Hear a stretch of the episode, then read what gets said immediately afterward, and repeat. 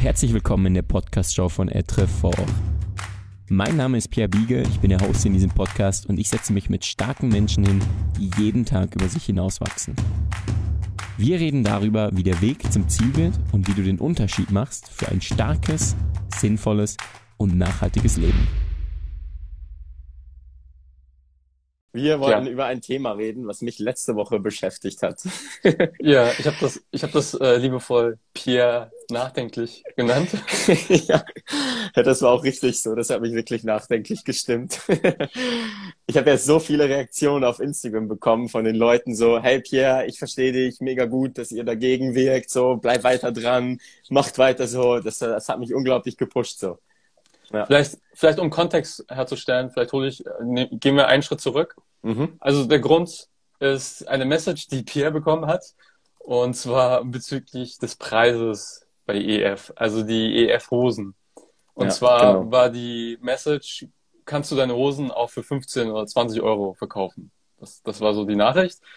Und daraufhin habe ich eine, ja, eine für mich etwas emotional wirkende äh, Story von Pierre gesehen, wo er auf Schweizerdeutsch eben antwortet auf diese Message. Und im Untertitel dann ähm, auch der, die deutsche Übersetzung.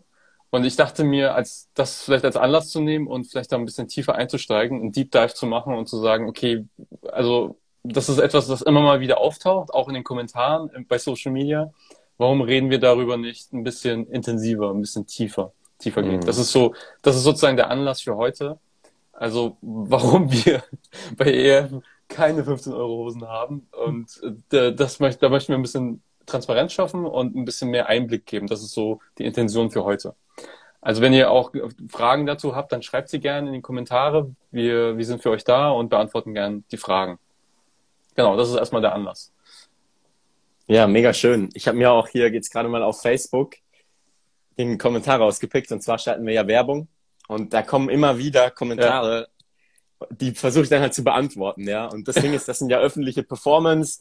Also jetzt hier eine Werbeanzeige, die hat jetzt 7000 Aufrufe und darunter haben die Leute kommentiert und ich kommentiere ja dann als Etrefort, ja. Und das, ich war, als ich die Story gemacht habe, wo du sagst, die war etwas emotional für dich, da war ich voll in diesem Facebook-Modus und war in dieser Konversation drin, wo ich ihm geschrieben habe, hey, schau mal, wir produzieren so, so und so. Ähm, ich kann ich es mal hier ganz kurz vorlesen, wenn ich es noch, wenn ich noch, sehe, wenn ich noch finde. Also, ähm, also es gibt ja immer lustige Kommentare, können wir auch mal ja. drauf angehen. Irgendwann ist es so, hier schreibt einer Hosen, in denen man mich nie in der Öffentlichkeit ja. Das, ich, das fand ich auch witzig. ja, das ich auch gelesen. Also damit, damit habe ich ja überhaupt kein Problem umzugehen, weil das ist so der Schnitt, ja. Aber wenn dann Leute mit Know-how kommen ähm, und dann Folgendes schreiben, hier. 105 Euro für eine Jogginghose. Freunde, Komma, warum macht ihr das? Fragezeichen, ne? Ja. Dann bin ich erstmal schon so, hey Freund, wie, was denkst du denn darüber? Ja, und dann habe ich dem ganz, ganz, äh, ganz, ganz freundlich zurückgeschrieben. Ähm, vielen Dank. Ah nee, warte mal hier, was habe ich denn zurückgeschrieben? Danke, Frank, für die Nachricht. Erstens ist es keine Jogginghose. Zweitens bezahlen wir einen fairen Preis in der Produktion. Alles darunter wäre nicht ehrlich. ja, und dann kommt zurück, guten Morgen. Und das, diese Nachricht hat mich dann emotional wirklich fertig gemacht. Er schreibt, ich bin selber Textilhändler und lasse produzieren. Ich bin also vom Fach. Eine Jeanshose im Vergleich kostet dem Premium-Hersteller in der Herstellung um die vier bis sechs Euro, inklusive Waschung etc. plus Einfuhrsteuer und Zölle, was ich, also das ist unglaublich, ähm, inklusive Waschung etc. Ähm, dann ist er bei vier bis 16 Euro Produktion in Europa ist ja super und besonders fair, aber was ist in Rumänien oder in der Slowakei und den Staaten, die zu Europa gehören, Stundenlöhne von 5 Euro sind der Tarif. Die Hosen werden in Portugal produziert, aber die Frage wäre ja, warum nicht in Deutschland? Ähm, und das sind so mehrere Punkte, wo wir eigentlich wahrscheinlich jetzt mal drauf eingehen können. Ja. Für mich ist einfach der erste Teil, den habe ich überhaupt, den habe ich absolut nicht verstanden, weil wir produzieren in Portugal und die Preise sind nicht, da haben wir heute auch ein Video gepostet. Übrigens, schaut da einmal gerne im Metro dem Channel so ein kleines Reel, wo wir ein neues Format ausprobieren. Schaut euch das mal an, wo wir eigentlich quasi einen kleinen Input geben, dass nicht alles, was in Europa hergestellt ist, also nicht alles made in Europe, ist gleich fair. Ähm, und das ist aufgrund von den Löhnen. Und das genau schreibt er halt hier. Er kommt halt aus der Textilbranche und er sagt, unsere Jeans, die wären zu teuer. Er ist bei einem maximalen Einkaufspreis von 14 bis 16 Euro. Äh, das heißt, er verkauft die, weiß nicht was, für 40, 50 Euro. Das ist für uns einfach nicht möglich, weil wir in Portugal Produktion haben, wo wir deutlich über dem Mindestlohnstandard sind. Also wir waren, ich habe es mal ausgerechnet, wir sind zum Teil 30 Prozent über dem Mindestlohn, der in unseren Produktionen an die ähm, Textilfacharbeiter und Facharbeiterinnen ausgezahlt wird. Und das ist dann einfach eben nicht vergleichbar, alle Länder in Europa, weil in Portugal sind wir da eigentlich wirklich schon massiv auf einem guten Standard. Ja. Und das war das, was mich so, weil wir haben dann noch ein bisschen hin und her geschrieben und der, die Leute hören dann halt nicht aufzuschreiben. Ich entscheide mich dann irgendwann, ich schließe jetzt die Diskussion und sag einfach, hey, ist okay, ist deine Meinung, wir haben das anders. Ja. Okay, ganz viele spannende Punkte. Aber kann man jetzt grundsätzlich sagen, dadurch, dass äh, wir in Westeuropa produzieren, ist, sind die Löhne auch höher? Also, dass ja. das sozusagen der Standard höher ist, als wenn man sagt, okay, wir, wir verlagern das Ganze nach Osteuropa, wo dann die Löhne dementsprechend geringer sind? Also, es ist auf, wir haben auf jeden Fall, du mich noch? Jetzt war es gerade schwarz bei mir. Ja, ja.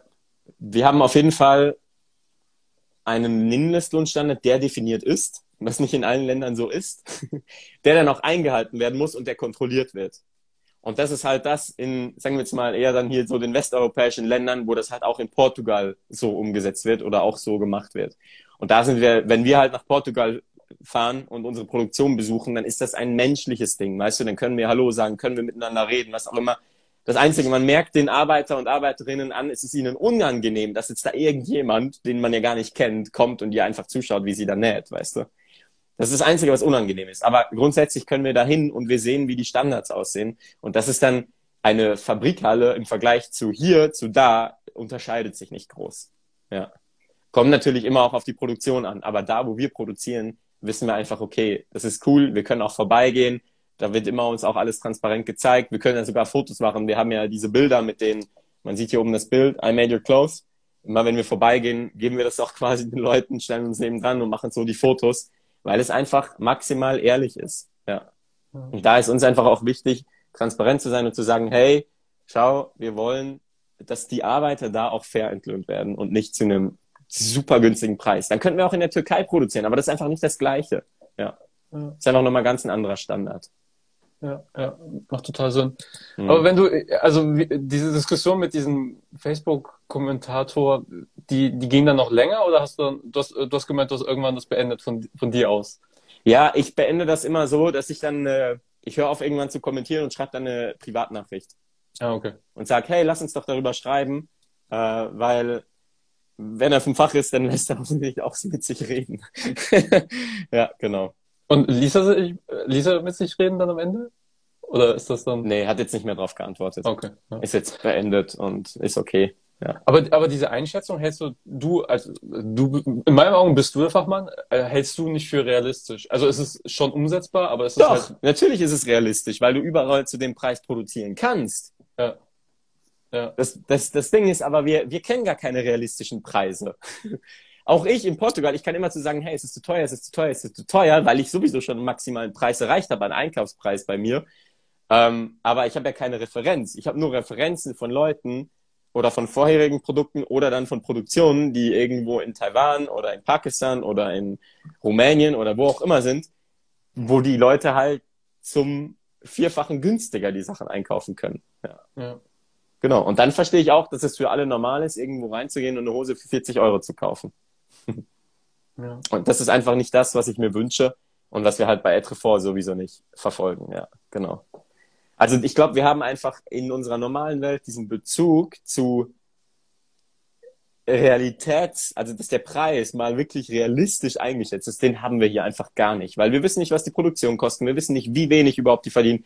Es ist wie mit, du gehst in, irgendwo ins Geschäft, kaufst dir ein Lebensmittel ein und hast ja auch keine Ahnung, was mit dir passiert oder was damit passiert ist so. Ja. Kinder, ich höre das oft hier von Kindern in den Städten, wenn du die fragst, woher kommt die Milch, dann heißt es einfach, ja, die kommt aus dem Migros, kommt aus dem Coop, aus dem Supermarkt. Ja. Und es ist so, das ist, das ist einfach das Problem. Und wenn das T-Shirt einfach von irgendeiner Firma kommt und kostet ein Euro oder kostet zehn Euro, dann ist das einfach so und man hat das Gefühl, das ist so, aber es ist einfach crazy, wie viel Leid wir uns damit selber zufügen, ja. ja. ja. Genau. Hey Alex, schön, dass du wieder dabei bist. Ja, hallo. Willkommen, Alex. Auch einen schönen guten Morgen an dich. Ich hoffe, es geht dir gut. ja, das so viel zu dem.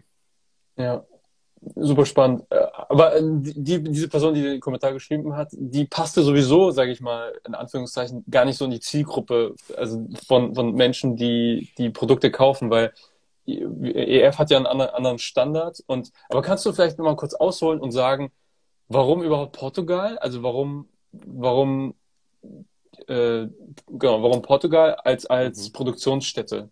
Mhm. Also ich würde sagen, der erste Grund ist, wir fühlen uns da wohl mit, mit den Menschen. Wir haben ja auch schon vorher oder früher in früheren Folgen, könnt dazu gerne mal die früheren Podcast-Folgen an und auch über meinen Traum gesprochen, dass wir eigentlich da wirklich eine transparente Kette haben und wirklich die Leute kennen, weißt du? Ich möchte mich ja, wir können natürlich uns auf Siegel äh, verlassen und und und, aber ich möchte wirklich die Leute kennen und treffen. Ob das über ein Siegel dann möglich ist oder nicht, spielt keine Rolle.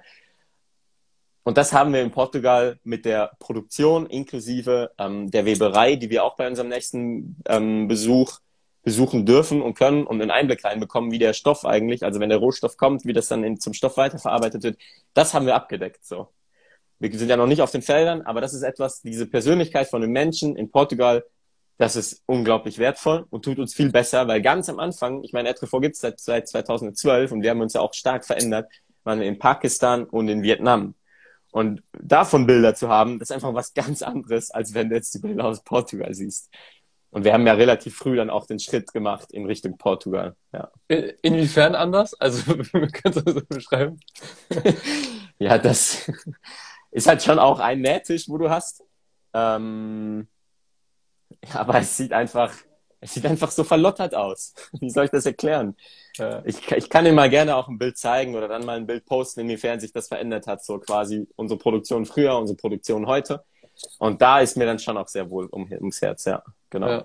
Das ist ja so deine Traumvorstellung, dass du nicht mehr angewiesen bist auf ein Label, sondern dass du mhm. dann tatsächlich den Baumwollhändler, äh, den Baumwollproduzenten vor Ort per Name auch kennst und dich mhm. auch mit ihm an, ans Lagerfeuer setzen kannst und genau. mit ihm über übers Leben philosophierst. Genau, so, genau.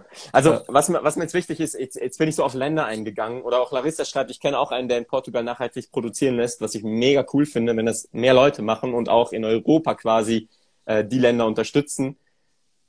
Wir sollten aber nicht auf Länder schauen, sondern wir müssen schauen, okay, wie sieht die Produktion aus? Wie sind die mhm. Menschen? Wie sind die Chefs? Wie gehen die mit ihren Arbeitern um?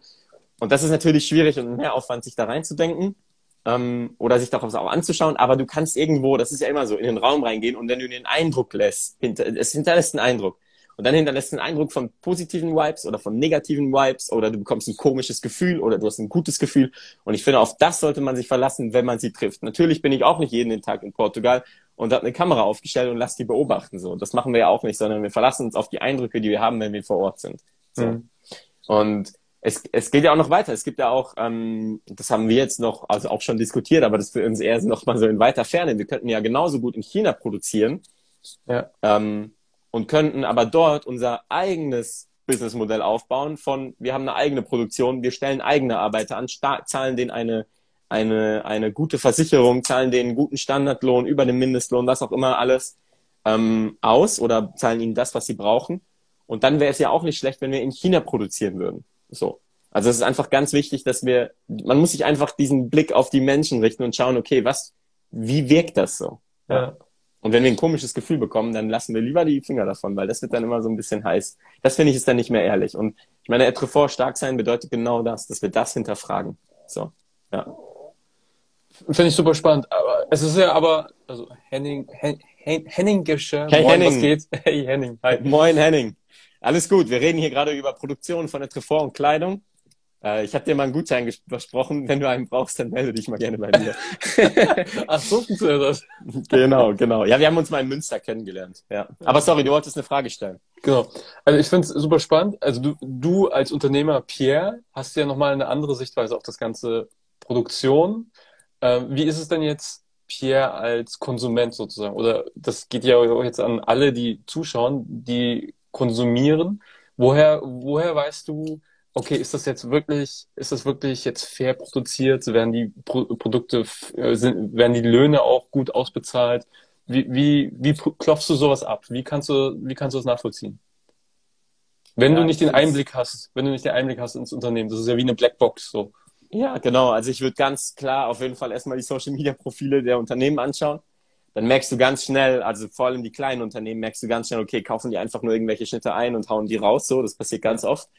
Ähm, und wenn du da dann keine Infos findest, wenn du nicht mal, also gut sind auch immer solche Bilder hier, wenn es gibt ganz, das ist wirklich so ein bisschen globales Thema.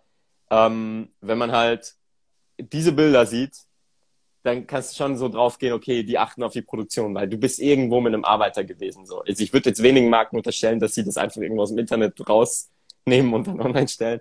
Und wenn du dann auf die Webseite gehst, dann findest du meistens mehr Informationen zur Philosophie oder zur Produktion.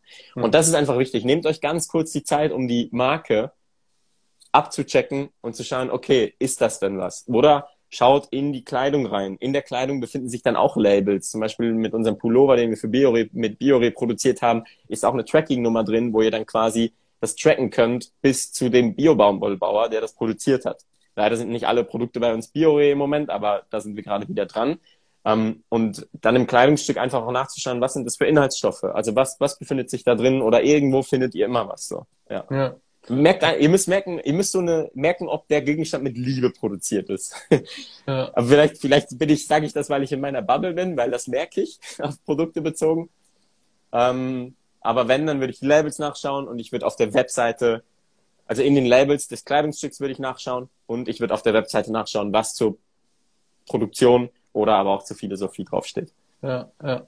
Henning schreibt, schwer zu sagen, irgendwie kann man das nie wirklich wissen. Ja, das ist eigentlich dann auch unser, unser, Ziel, dass man sozusagen die Lupe rausnehmen kann. Und das sind ja so die Kleinigkeiten, ne? Also wo du ja. sagst, du, du hast dafür jetzt schon ein Radar, mhm. äh, andere vielleicht noch nicht, aber dass man das vielleicht so entwickelt im Laufe der ja. Zeit. Okay, das ja, sind aber schon super hilfreiche Tipps. Ja, und je mehr ihr euch auch damit beschäftigt, umso mehr werdet ihr auch den, den, den Radar auftun, so. Also das ja. ist ja immer so. Jetzt quasi Lea und ich, wir sind wieder schwanger. In eineinhalb Monaten kommt unser Kind. Klassisch. Ich sehe nur noch schwangere Frauen. und das passiert genau gleich, wenn ihr euch darauf achtet, welche Kleidung ihr einkauft, ähm, ob die mit, ob die nachhaltig produziert sind. Dafür werdet ihr ein Auge entwickeln. Ja. Genau. Also ja, da, ja, genau, sorry. Babs schaut jetzt hier auch zu. Die hat einen coolen Nachhaltigkeitspodcast. Könnt ihr auch gerne mal reinschauen. Bei der ist das, die würde das wahrscheinlich auch absolut bestätigen. Je mehr ihr euch damit beschäftigt, umso mehr wird euch so der Radar doch das aufmachen und ihr werdet merken, okay, diese Marke geht, diese Marke lasse ich lieber die Finger von. Da kann man sich wirklich gut auf der Webseite und in den Labels von der Kleidung auch informieren. Ja. Larissa schreibt, ich habe mal eine Hose bestellt aus China und die stinkt bis heute extrem nach Chemie. ja, kann ich absolut nachvollziehen. Auch nicht, wenn du sie mit, Larissa, beschreib mal, was passiert, wenn du sie wäscht mit einem, mit einem feinen Waschpulver so? Wo du so findest, oh, mein Lieblingswaschpulver. Verändert sich das dann oder stinkt die weiterhin einfach nach Chemie? Und dann wäre noch spannend, was es für eine Hose ist. Also ich würde es verstehen, wenn es so eine Wanderhose ist, weißt du, so was wirklich sehr synthetisches. Ähm, oder ist das bei einer Jeans so, also die quasi Baumwolle drin hat? Das, das würde mich auch nochmal sehr wundern Ja, aber wir haben ja gelernt, das Land ist gar nicht so wichtig, sondern man könnte ja auch, man könnte ja theoretisch die EF-Hosen auch in China produzieren, aber mit genau. fairen genau. Löhnen. Genau. Es ist quasi, du, du hast ein großes Team in, in China, weißt du? Ja, ja. Und du zahlst denen dort einfach den Fanlohn, die sozialen Standards. Das ist ja das, was schon viele gar nicht machen. Das ist ja das, was so viele kritisieren. Ja. Und deswegen wäre das auch möglich. Aber das jetzt, also das, da sind wir einfach noch weit davon entfernt. Aber das wäre auch so etwas, wo ich glaube, das wäre lohnenswert. Ja. Larissa schreibt, habe ich fünfmal gewaschen, mit Weichspüler ist eine Jeanshose. ja, okay, crazy. Also deswegen, ihr merkt es auch am Geruch. Auf jeden Fall, da hast du absolut recht, Larissa. Ja. Ja, und Henning schreibt auch, das Problem ist, dass das manchmal dann entsprechend teurer ist, was als Student oder so dann zum Problem wird. Mhm. Mhm. Ja. Auf jeden Fall, da gibt's aber eine gute ja. Möglichkeit, dann Second-Hand-Sachen zu kaufen, weil die kriegst du nochmal deutlich günstiger, als wenn du was Neues kaufst. Und bei Secondhand findest du mittlerweile so viel gute Produkte, Henning. Ähm, also wenn du nicht gerade eine Brand hast oder eine Marke wie Nike, die du anziehen musst, weil du jetzt quasi so der brandy Nike-Typ bist, ähm, dann findest du bei Secondhand hundertprozentig solche Sachen. Ja. ja. Genau. Wir sind ja auch große Flohmarkt-Fans. Also da kannst du ja unglaublich viel kaufen. Auch hier ja. in Hamburg. Es ist besser für die Umwelt. Es ist, ja. du findest, du sparst Geld damit und genau hast auch Austausch mit den Leuten vor Ort. Das ist eigentlich ja. auch, den Vernetzungscharakter darf man auch nicht unterschätzen bei solchen ja, genau, Sachen. Genau. Ja, also, sorry, true. An Secondhand habe ich gar nicht gedacht, ja.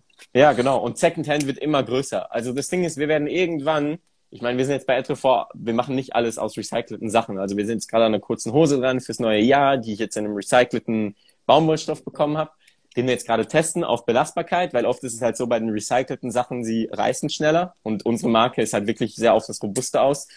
Ähm, deswegen testen wir das auch so krass, aber recyceltes Material wird ja immer wichtiger so. Also in einer Welt, wo unsere Ressourcen immer weniger werden. Wir müssen, ich habe dazu eine gute Dokumentation gehört am Wochenende. Wir müssen uns nicht fragen, wie wir den Klimawandel aufhalten können, sondern wie wir die Chance nutzen, dass sich alles, also wie wir die Chance nutzen der Dinge, die wir jetzt noch haben und wie wir die in Zukunft nutzen, ähm, als dass wir nur dafür, dazu Gedanken machen, alles, alles verbieten zu wollen. Weil das Problem ist, wir können den Klimawandel ich, ich kann jetzt keine Studie nennen, aber nicht, faktisch nicht mehr aufhalten.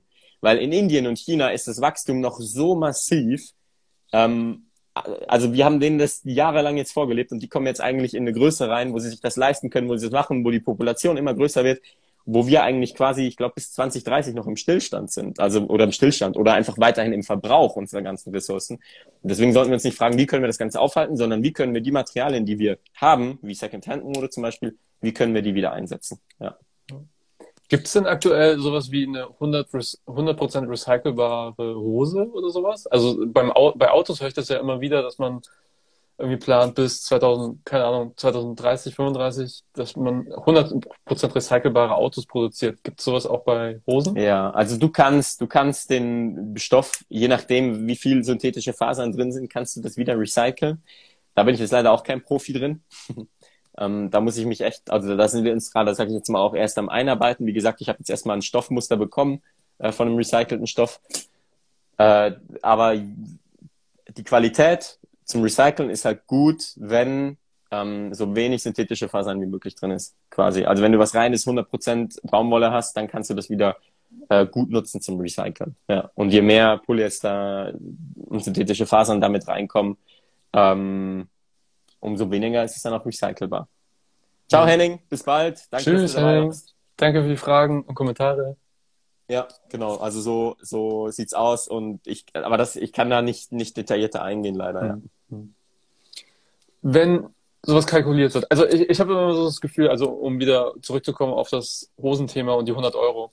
Mhm. Wenn sowas, wenn sowas, also wenn ich diese Kommentare auch lese, wie du sie liest, dann denke ich dann immer so, wie glauben eigentlich Leute, also ich glaube, das Verständnis fehlt so ein bisschen, wie sowas kalkuliert wird. Also wie kommt mhm. dieser Preis zustande? Ist ja jetzt nicht so, dass dann Pierre einfach mit im Raum sitzt und, und dann 100 Euro als, also dass es in seinen Kopf fällt, sondern das Ganze ja. wird kalkuliert. Kannst du vielleicht beschreiben, was da alles mit drin ist sozusagen in dieser Kalkulation, was damit, was mit da reingehört, was man mit dieser Hose eigentlich, eigentlich dann unterstützt und kauft? Mhm, mhm. Also ich fange ich fang ganz vorne an. Als erstes haben wir den Rohstoff so quasi also den Bauer, der das Ganze anbaut.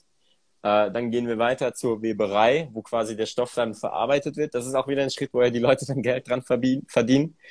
Ähm, von der Weberei geht's dann meistens auch direkt in die Produktion. Und in der Produktion geht dann ja auch nochmal die, also man muss sich jetzt vorstellen, das sind ja alles Unternehmen, ja, und die haben dann noch Mitarbeiter und die mit, den Mitarbeitern zahlt man ja auch noch einen Lohn aus. So. Das heißt, die Firma verdient dran und der Mitarbeiter und das auf allen Ebenen. Also die wenigsten Bauern ja, und leider verdient halt der Bauer hier noch am wenigsten. Das ist ja, ja, okay, eine andere Geschichte. Das ist überall bei uns so in der ganzen Welt leider. Ähm, und dann geht's eigentlich auch weiter zu uns. Das Ding ist, wenn es bei uns ist, dann haben wir ja noch lange nicht davon Profit, weil bei uns geht das ja dann auch nochmal so eine Schleife rein von, das Produkt kommt an, wir zahlen Zoll, wir zahlen Mehrwertsteuer, also das wird da auch nochmal davon abgezogen. Äh, dann kommen bei uns halt wirklich die ganzen Logistikkosten ähm, noch mit drauf. Ich meine, wir müssen unsere Produkte auch irgendwo lagern. Wir haben halt ein Lager, das uns ja auch monatlich was kostet. Ähm, es geht dann eigentlich weiter rein, dass wir Marketingkosten haben. Ich meine, wir schalten Werbung drauf, dass wir es wieder verkaufen können. Mag sich manchmal so ein bisschen absurd anhören, so. Ihr habt noch einen ziemlich großen, also es ist ein ziemlich großer Betrag, der dann da drauf kommt. Ähm, das Ding ist einfach, Marketing müssen wir nutzen, damit wir auch unsere Produkte verkaufen. So. Und deswegen gibt es einfach auch einen größeren Marketing-Teil, der da drauf kommt.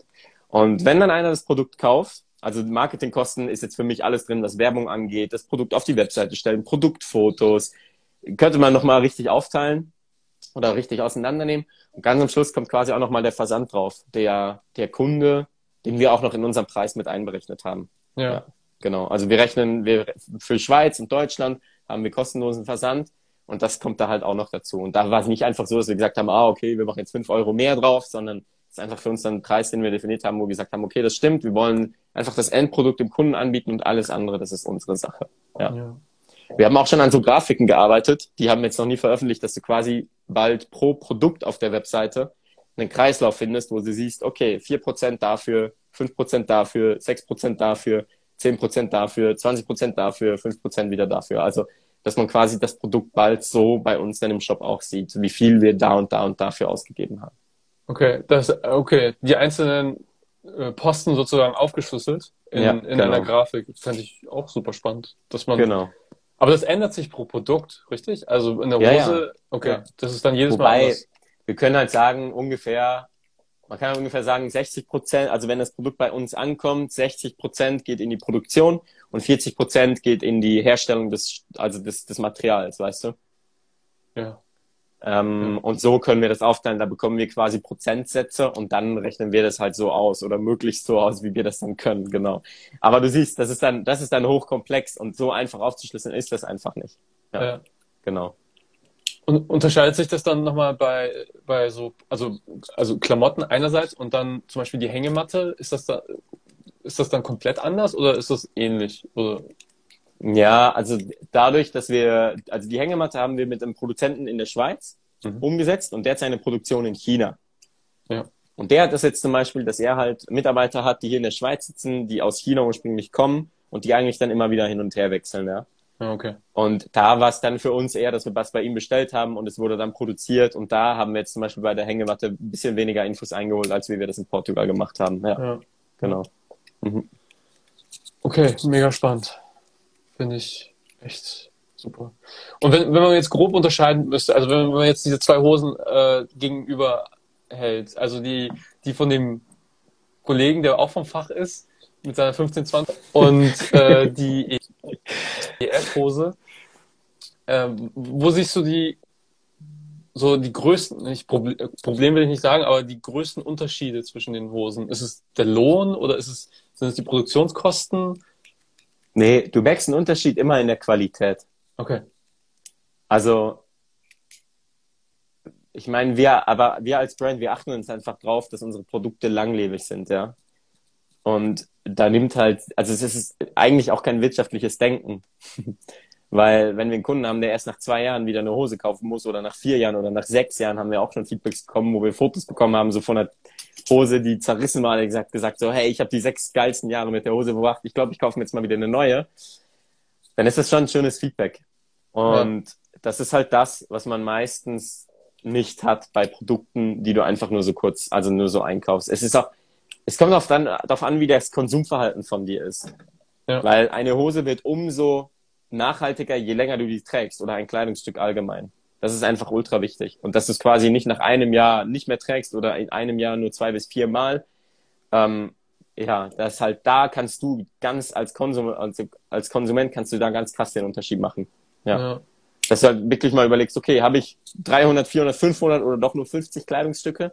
Dass man dann quasi diese Kleidungsstücke schätzt und ganz oft trägt. Ich musste jetzt an meinen früheren Trainer denken. Der ist als Kind immer mit Lederhosen rumgelaufen. Mhm. Und hat gemeint, das war so eine Standard-Lederhose als, als, als Kind. Die hat er irgendwie die, die, ersten, weiß ich nicht, sechs, sieben Lebensjahre getragen. Und da gibt es ja. auch Fotos davon. Das ist ja dann eigentlich, also dann kann man ja sagen, je länger, also je, je länger du sie trägst, je öfter, desto nachhaltiger bist du mit dem, mit deinem Konsumverhalten. Mhm. Genau. Ja, okay. Also auf jeden Fall. Das ist das non plus ultra so. Ja. Ich bin auch, ich bin auch nie so ein Fan von veganen Schuhen oder was auch immer, weil einmal nutzen die halt viel Ananasleder und und und. Viele finden das toll. Das Ding ist einfach, bis du Ananas zu einem Leder aufbereitet hast, das braucht auch so gewisse Schritte und Chemikalien und Zeug so. Das Problem ist aber, das Material zum Beispiel hält niemals so lange wie Leder. Ähm, und jetzt, ich will Leder nicht gut reden. Leder oder die ganze Lederindustrie ist auch nicht besser unterwegs. Ähm, aber wenn ich halt dann einen Schuh kaufe, der extra schon nachhaltig hergestellt ist und dann nach fünf Monaten kaputt ist, weil halt das Material nachlässt, ist das für mich auch keine Lösung. Ja. Da würde ich mich dann eher erfreuen an Secondhand Lederschuhen, die ich mir kaufe, die ich dann für zehn Jahre noch tragen kann. Ja. ja. Das ist mir halt schon auch extrem wichtig. Genau. Deswegen sage ich auch, ich teste recycelten Stoff bei den kurzen Hosen. Den, den nehme ich so, also warte mal, ich habe hier jetzt zum Beispiel gerade eins für die Jeans. Hast du da? So, ne? Ja. Das ist jetzt aber das ist jetzt ein grauer. Ich muss okay. mal zeigen, ob ich das kann. Ich, ich nehme den, ah, ich kann hier mein iPhone leider nicht richten. Ich nehme den und dann wird der richtig mit Druck hier über Kanten gerieben und zwar nicht von so einem Holztisch, sondern eigentlich von Metallstangen, von äh, also metalleckigen Metallstangen, die so ein bisschen rau sind, über Steine.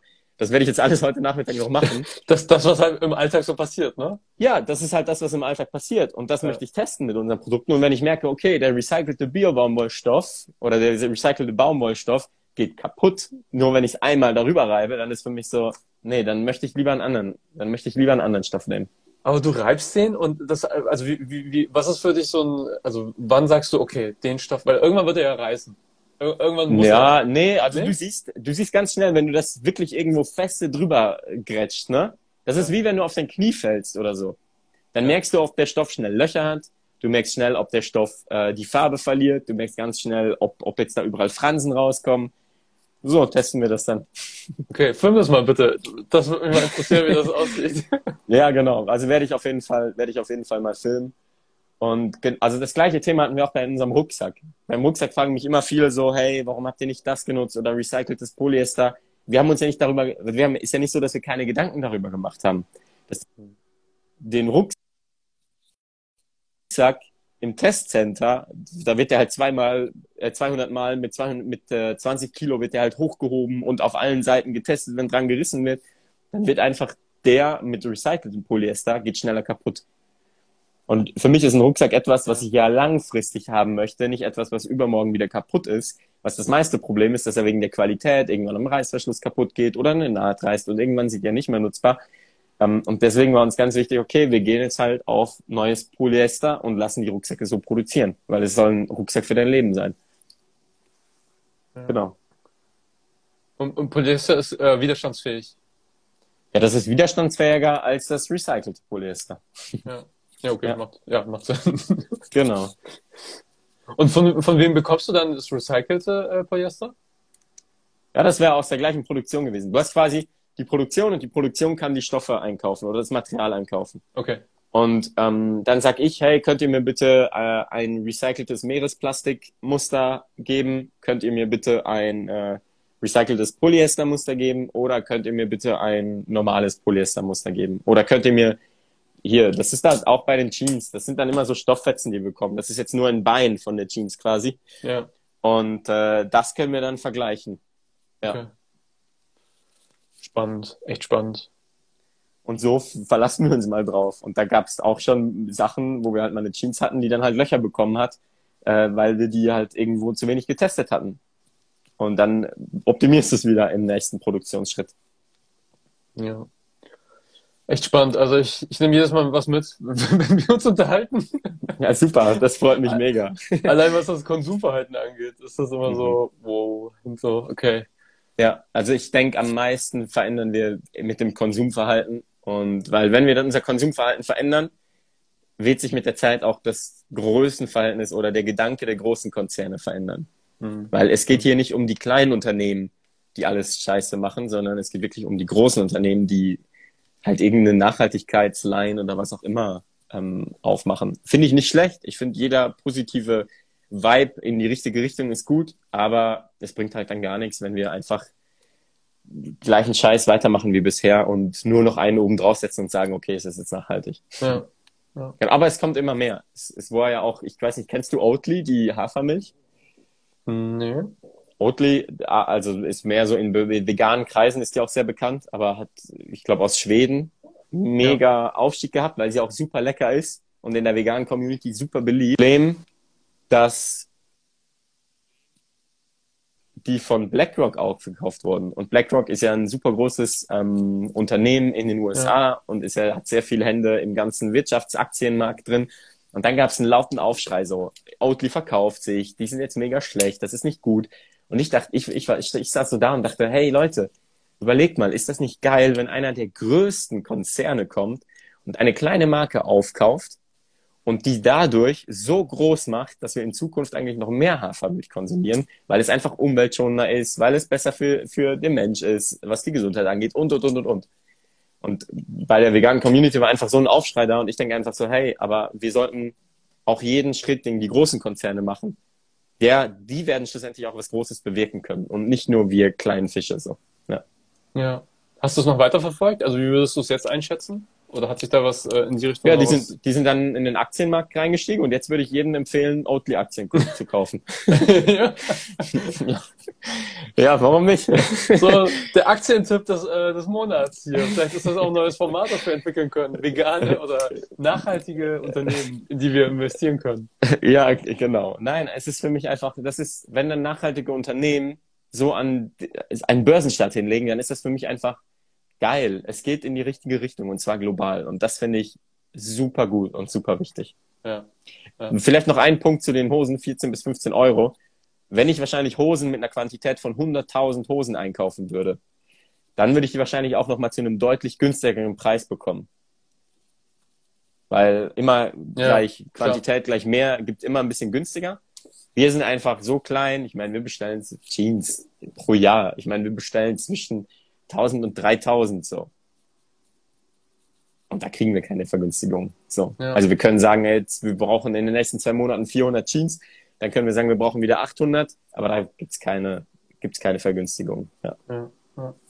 ja auch ein guter Punkt. Ja.